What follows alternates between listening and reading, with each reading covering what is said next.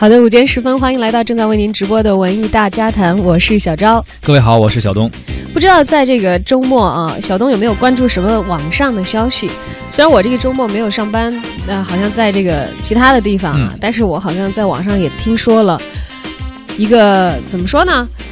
虽然我自己不是三体迷，但是让三体迷很关心的一个消息。对，其实这个《三体》这个小说啊，在。呃，一五年吧，一五年获得了这个雨果雨果最佳长篇小说奖，这应该是史无前例的一个事情，而且是很受当时很多媒体啊，包括一些科幻迷或者小说迷的关注。从那以后就有要拍成电影的这样的一个传言，而传言后来坐实，确实是这个游族影业要把它拍成电影。而最近这个周末就传出了这么一个消息，说好像。这个电影要烂尾了，疑似烂尾啊！对对对，一一切在没有确凿的这个起码是按照他之前原来这个预定的周期，说六月份、七月份之前能够上映啊。这个这个消息可能是就基本是要要被人家这个网传的话说中，说可能不能够如期上档。都有这个消息说啊，本片的这个出品方龙族影业、龙游呃游族影业，嗯，因为高层变动啊，这个原来的他们这个 CEO 叫孔二狗离职了。然后呢，这个孔二狗要表示，《三体》这个电影和他从此再没有关系了。原定七月公映的这个系列电影第一部，肯定是无法如期上映了。就现阶段来看，这个消息肯定是这样的。嗯，这是一方面的消息源。然后另外呢，还有一些消息源是这么说的：说是导演张帆帆拍摄的素材啊，水准太低了，有可能全盘放弃，就等于是白拍了。呃，即使将来《三体》真的拍出来，可能也得要换团队重新来操作啊，这是另一方面的传言。知道他这个需要可能很大的特效的制作，而且需要导演有着非常非常好的讲故事，并且把特效和这个真真实的人物、剧情、场景融合起来的一个非常高的手段嘛。而张帆帆这个导演，其实之前我也没太听说过啊，可能也有一些人认为对他并不太看好。对，不光是你没太听说过，就得亏你没太听说过。我今天在网上看了一下，其实我没有直接百度啊，但是大家可以百度来验证一下，看我看到这消息对不对？有人说张帆帆好像是《何以笙箫默》的导演，哎 啊，是吗？《何以笙箫默》在去年的这个口碑当中，应该是上院线的影院当中绝对是属于垫底的这个 level 的了啊。所以说，对于这个消息来说呢，有一些《三体》的小说迷来说，他们是有点普大喜大普奔的这个意思啊，觉得说可能。这个小说在他们心中的地位是无可撼动的，而拍成电影，他们本身可能不看好，而延期了，哎，可能反倒是觉得是不是可以对对憋一憋，憋出一个好点的作品再说。对，拍不好说不拍也罢啊。但也有人很淡定，说从来不相信这些到底 到底是不是真的，拍不拍得成什么之类的，都说炒作嘛，炒作嘛，反正拍不拍。要延不延期都得要炒，这样这个项目才会继续下去，有大家的这个关注。而且这个很低成本的一个炒作，没花什么宣传经费，大家都开始热议了。哎，我们今天也开始热议了。对呀，所以也欢迎大家今天通过文字留言的方式参与到我们的节目互动当中来，加入到热议的行列。嗯，对于《三体》小说拍成电影，你猜想它会好看吗？你有什么样的心理预期吗？或者你对于科幻这个小说改成电影有怎样的一个看法啊？呃，也可以发来您的观点，呃，到我们的微信公众账号“文艺大家谈”发来文字留言，也有机会获得演出的赠票。同时呢，我们还有一个文艺之声的观影团活动。嗯。那么在本周，也就是六月二十五号周六的中午十二点的我们的观影团特别场次呢，会为大家安排在百老汇影城北京的 APM 店。那么包场的人数一共是五十名。呃，今天才周一啊，这个观影团还有很多空余的席位，欢迎大家啊发来你的留言报名参加。那么我们这一场将要看到的这个电影呢，《三体》呃是不可能的，对的，讲的也是这个。有一点，有一点点科幻性质的内容，也有一点科幻。就二十年后的外星人进攻啊，独立日，是不是会有一些惊人的变化？地球联合保卫军团的实力会怎样再次证明呢？这是独立日的第二部啊，呃，从而来保卫我们的和平家园。文艺之声包场，请你看呐，那个要报名参加我们的文艺之声包场的观影团的朋友，发送你的姓名加上电话加上独立日到我们的微信公众账号就可以啦。关于未来，你总有周密的安排，然而剧情却总是被现实篡改。关于现在，你总是彷徨又无奈，任凭岁月安然又憔悴的离开，出乎意料之外。一切变得苍白，出乎意料之外，一切变得苍白。你计划的春天有童话的色彩，却一直不见到来。你撒下的欲望在幸福中摇摆，却总也收不回来。你始终不明白，一万个美丽的未来，比不上一个温暖温暖的现在。你始终不明白，每一个真实的现在，都曾经是你幻想幻想的未来。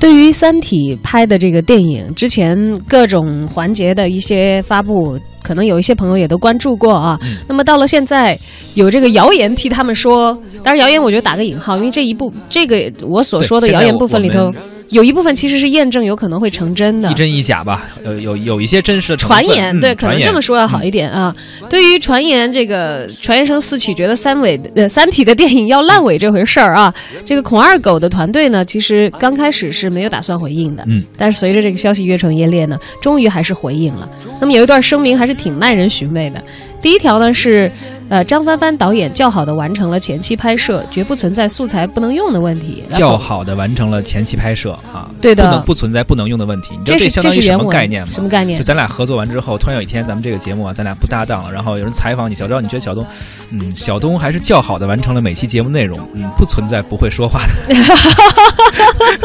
就是这个没有问题啊，你你这么回应，对这个回答，其实你往两个方向想都有可能性，对不对？呃，就觉得我听了不会舒服的，所以这个东西怎么去理解啊？看我们这个网友或者说观众、读者自己会有自己的看法。对，这是孔二狗他们这个呃游族的这个回应的第一条啊。那么第二条和第三条的大致意思呢是《三体》如何如何重要了，它对于这个中国的科幻来说有多多重要，所以后期的要求多么多么高。然后呢，他们会请韩国、请美国的顶级团队和国内的也是顶级团队一起来完成。那么最后的第四条呢，是针对这个关于孔二狗离职这个传闻的回应的，因为其实之前那个消息刚才也讲到了，是孔二狗在南方都市报的报道当中，嗯，就是那个媒体是说他的这个离职跟这个电影再没有关系了啊。但是这次他和自己的游族声明的联合声明呢，又是说。呃，他只是在公司内部呢有了职位的调整，嗯，所以应该不存在这是离开这个团队跟电影没关系的事儿。这样一个声明就是先是辟谣啊，说一下把之前的言论先辟辟谣一下，然后再给大家吃一个定心丸，说我们还在找美国呀、韩国的团队在做更好的特效，包括中国的团队在努力完成，不存在就之前说的那些东西，并且很有信心做成最好。嗯，这个声明看似好像是否定了这个网络谣传，至少在给人的态度的感觉上是这样啊。但其实你仔细推敲一下。好像真的有一些话你可以两头理解，对，就像刚才说的那个例子，哎，倒也说不上是跟这个谣传全然的有矛盾啊。而且目前就我们看到的《三体》电影的完成进度，我觉得基本大伙儿心里都有个数，都有自己的判断，到底它七月份上不上得了？今天已经六月二十号了。因为正常来说，其实像这种特效非常非常庞大的一个作品，我们知道《疯狂动物城》应该是历时几年，三年还是五年的时间做这个渲染这个镜头，包括很多美国的科幻大片都是要三年的周期去做这个特效的，而宣传。作为一个大片来说，基本上提前三个月开始，这是很正常的，因为它要铺好几个城市，所以宣传基本上提提前三个月开始。对呀，预告片都会见到的，甚至有更早就开始了自己宣传攻势的情况啊！所以到现在六月二十号还没有看到任何的正规的动静儿。这个我其实也是觉得，这些传言当中说到《三体》无法如期上映这一点，我觉得它的确凿性还是。非常高，很有可能被印证变成现实。起码七月份是肯定上不了了，而且也有也有消息说应该会在明年吧。他们团队好像自己也有这种，可以可以网上网上有这种新闻，就说确保二零一七年呃上半年，就说他自己这个在声明或者说一些呃信息的自我发发布上也表示了，确实是七月份无法上映，但是他们有信心在二零一七年的上半年能够上映。嗯，但是对于《三体》到底拍不拍得好啊，这个其实此前就有很多的争论。对。呃，看衰《三体》电影的，不是今天才开始看衰，也可以说他们真的不是马后炮啊。其实早在这个游族影业公布这个项目的时候，就有很多的网友在预感说，《三体》电影系列很可能是一部接一部的烂片。当然，这话肯定人主办方是不愿意听到了啊。这个主创方，呃，甚至呢，在一些公开的接受采访的场合呢，大刘刘慈欣本人也是绕不开记者向他这个提问，就说你是否看好《三体》被改编成为。电影啊，因为毕竟这是一个让他名利双收、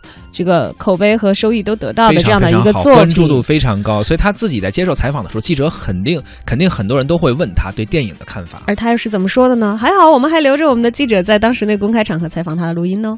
关于中国的科幻电影有个很大的误区，误区在哪儿呢？在我们心目中的图像上，就是我们是一个发展中的落后的地方，我们的科幻电影很落后，而世界上其他的先进国家的科幻电影都很先进，根本不是这样。就是说，美国不，这是全世界范围来看，只有美国科幻电影是繁荣的先进，所以说这就打破了人们一个习惯的想当然的说法，说我们比较落后，我们科学文化氛围不浓，或者我们的观众没有想象力。你要这么说，那欧洲和日本为什么他的科幻电影拍了几十年了，几乎没有进步？现在只有美国在那儿一枝独秀，全球科幻电影百分之九十的市场都被它占领。所以在这种情况下，呃，科幻电影它在某个国家的发展，特别在中国的发展，是个很复杂的问题，我们没办法把它简单化。呃，所以说，真正的对科幻电影的发展，我觉得应该抱一个一个一个平常心吧，呃，不能指望说是，呃，一起步马上就达到那种世界高峰，那个不太现实。哎，这是刘慈欣本人的态度，说嗯不能指望一下子就达到一个世界高峰，这个不现实，而且还是对比了中外的情况啊。确实啊，就是刘慈欣的呃小说，很多人喜欢。中呃中国的电影人呢，希望能够拍一个大型科幻片，这个理想也是非常值得肯定的。毕竟我们都有这个梦想，愿对愿望。但是理想和这个现实之间，和我们现在具体的切实可行的这个能力之间，可能还是会有一些呃鸿沟无法逾越吧。而这个鸿沟也无法被忽视。电影制作是一个非常高难度的一个系统工程，需要很多很多部门环节去配合，嗯完成的有它运营的一个规律，而这个客观的规律也必须被我们所尊重。而且要说到小说和电影，这是两种完全不同的艺术表现形式啊。嗯科幻小说要写好，作者的创意好，文学功底好，其实可能就够了，因为这毕竟是一个属于他自己。个人的一个创作，单兵作战可以解决啊，但是电影呢，虽然是个人创作，但是个人带着一个团队来实现它，这个的可操作性其实跟这个呃小说的现实情况就非常不一样。当年我记得有网友在这个夸大刘的时候说，说他凭一个人的努力就把中国科幻小说的水准提升到了世界级啊。我们不管他的这个溢美之词是否是过于夸张，但是我们客观的来看，这种可能性其实是存在的。就如果你真的有一个天才的作者，而且他确实他的写作又非常非常的棒，你真的是可以一个人可能把一个类型的小说的写作水准提到一个非常高的高度。因为有一些事情是可以一个人做的。其实体育项目来说也是，比如说一个乒乓球选手，他可以通过一己之力可以得到世界冠军，但是足球可能就不就不行对各个环节的配合。这可能就是在小说和电影的艺术形态之间。因为他们本身的形态要求而存在的，在操作性上非常非常大的差别，没有任何一个人可以单枪匹马的把中国科幻电影的水平给提升到世界级啊，这个是绝对不可能有的。我相信大家也都不会怀疑这一点。没错，而且就是我们来看看，其实。呃，世界上不同的国家，他们在影视方面都是有着自己的特点和擅长的。呃，比如我们看法国，法国我们看他们的电影非常浪漫，或者有一些独立电影，包括有一些喜剧，嗯是我们所喜欢的。日本我们都知道动漫，嗯嗯啊，动漫游戏。韩国呢，呃，韩剧就不用说了，韩剧和一些韩韩式的爱情喜剧，呃，而中国其实我们特别擅长的是什么？武侠、古装戏。这前两年很多电影就全部都奔着这个方向就去了。对对对，所以说呃，包括现在的青春片啊，前一段时间我们也在说啊、包括印度，印度我们都非常熟的歌舞片，其实都是有他们民族的特色或者一个国家所擅长的内容，而科幻片可能是可能是美国美国人更擅长啊，所以其实，在之前他们也提到团队也会用到美国和韩国的团队，呃，也就是说每个国家实际上有它最擅长的一个类型，而美国电影其实最擅长的类型，这个科幻电影，在美国那么发达的电影工业的背景之下，它也是一个难度系数很高的一个选项就。就是人家说嘛，这个《三体》拿到真的拿到美国好莱坞去做，它也不一定说很很很容易说一年之内把所有特效做完，然后我觉得不太可去年开拍，今年七月上映。别说一年之内了，就是给他个三五年，其实都有可能不一定能够拿出一个很满意的答卷。你还要看具体是哪个导演，具体是哪些团队来操作。没错，呃，调动的是哪些实力去啊？呃，而且其实即使是这个我们有实力去制作了，就是我们有市场来消化吗？现在我们有市场来消化了，但是我们现在可能缺的是有十足的实力来制作这样的一个类型的电影。而我们的媒体观察员、浙江传媒大学的副教授龚燕也谈了他自己对于电影《三体》的预期。科幻电影在中国可以说是没有太多的土壤，就是我们能够回顾，呃，中国本土的科幻电影几乎寥寥啊。近期一点的能想到的，竟然是王晶的东西。但实际上，那是不是科幻电影？它还有待我们去呃重新的审核。科幻电影里面，实际上核心讨论的是人和未来，人和那个未知世界，或者说人和科技、人和人工智能之间的博弈探索这样的一个过程。以这个标准来衡量我们国产的国内的科幻电影，实际上几乎是寥寥。呃，因为科幻电影里面。它必须有一个科学的一个原理作为一个最基本的呃出发点，重要的一个呈现就是，呃，对于那个未知世界的一个视觉化的呈现。从硬科幻的角度来说，它是要有一个物理支持的，比如在《星际穿越》里面呈现出来的虫洞、潮汐。呃，以及外星球的呃各种视觉化的，通过技术现有技术所能达到的，和也符合观众对于这样的一个科幻的逻辑的想象的，这是对技术和想象力有极大的要求的。我觉得我我们国家我们这样的民族，它其实不具备这样的一个呃科技的一个传统。在好莱坞，呃兴起科幻电影的时期，实际上是从一九七零年代。嗯，科幻电影的兴起和科技，呃，和军备竞赛这些都有着密切的关系，甚至冷战。那么，我们的《三体》其实也涉及到这样的一个背景，在这样的背景底下，军备竞赛，然后和外星球的一个踏足的一个关联性。实际上，刘慈欣的小说之所以获得了比较大的一个反响，是因为他在《三体》这本书里面创造了很多，呃，相对可以。为普通观众所认知的呃科学的逻辑，或者说是可以自圆其说的一些物理的一些理论啊，所以这个也让影片这个故事本身，呃，呈现出它的一个科幻电影应该具备的素质。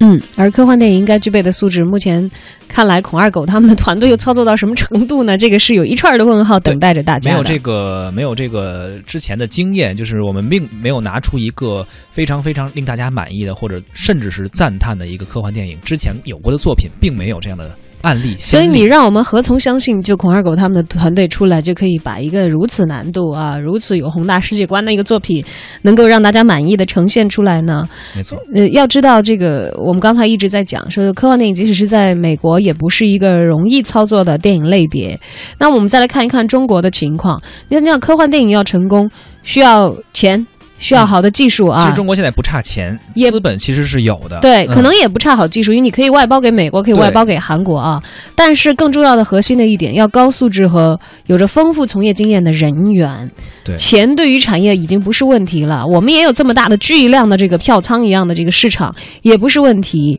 呃，技术可以引进，但是中国电影在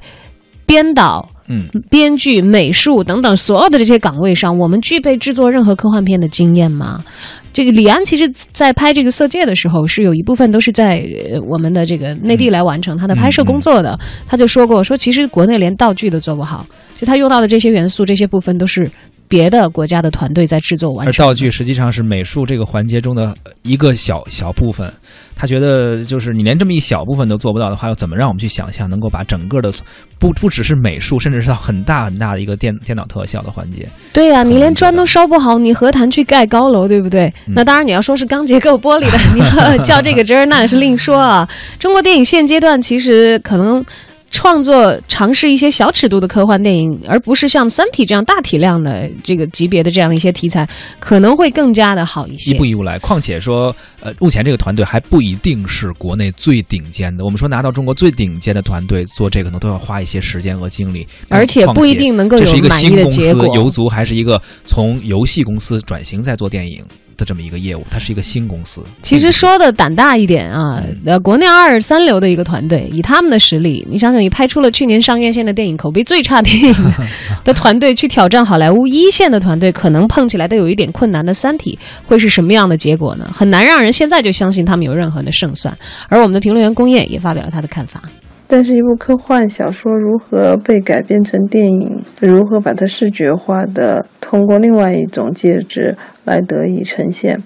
嗯，这个是非常有难度的。呃，在国外，它有着这样的一个传统，呃，无论是观影的受众还是导演的梯队，我们都能看到斯皮尔早期有斯皮尔伯格、卡梅隆，包括卢卡斯，但是中国几乎是在这个类型上面是比较断裂的，我们能看不到是《三体》。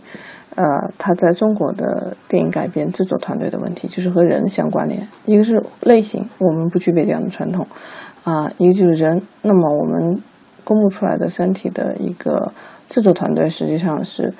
啊、没有办法和我们现有看到的美国的那些顶级的团队，我们几乎是很难想象，我我们的导演跟他们根本不是一个级别的，无论从他们的资历，就现有的拍摄作品来比。还是说演员团队，还是说后期团队，所以大量的观众、影迷、呃小说的粉丝其实是并不太对这部《三体》这部电影抱有太多的期待或者幻想。实际上，《三体》被拍摄，无论这一次的《三体》是否会延期播映，或者是否会搁浅，但是它实际上会牵引更大的一个后果，就是更多的科幻小说、科幻电影可能会逐步的让我们国家在这样类型上面的探索的步伐更快。好的，虽然写着这个嗯大大的不看好 在脸上的感觉啊，但是毕毕竟竟我们啊，好像毕毕竟这个说法，毕竟我们的这个目前的科幻电影是需要迈出成长的步伐的。其实不管是大刘也好，还是我们的评论员龚艳老师也好，对，不管怎么样，这一步还是要迈出去的。只是可能刚开始的时候，我们可以有一些步子迈的小一点，这个可能有点大，但是对，你可以一步一步来，但是你别还就是刚刚抬起腿的时候，你就说我下步就要跨到月球上去了。期待吧，期待看看二零一七年能怎样吧啊！不管怎么样，也是咱们中国科幻电影的一步吧。嗯，希望《三体》的这一步能够迈的谨慎一点，嗯能够迈的至少让大致大部分的别三体摔着就行。对的，大致满意，好不好？对对对啊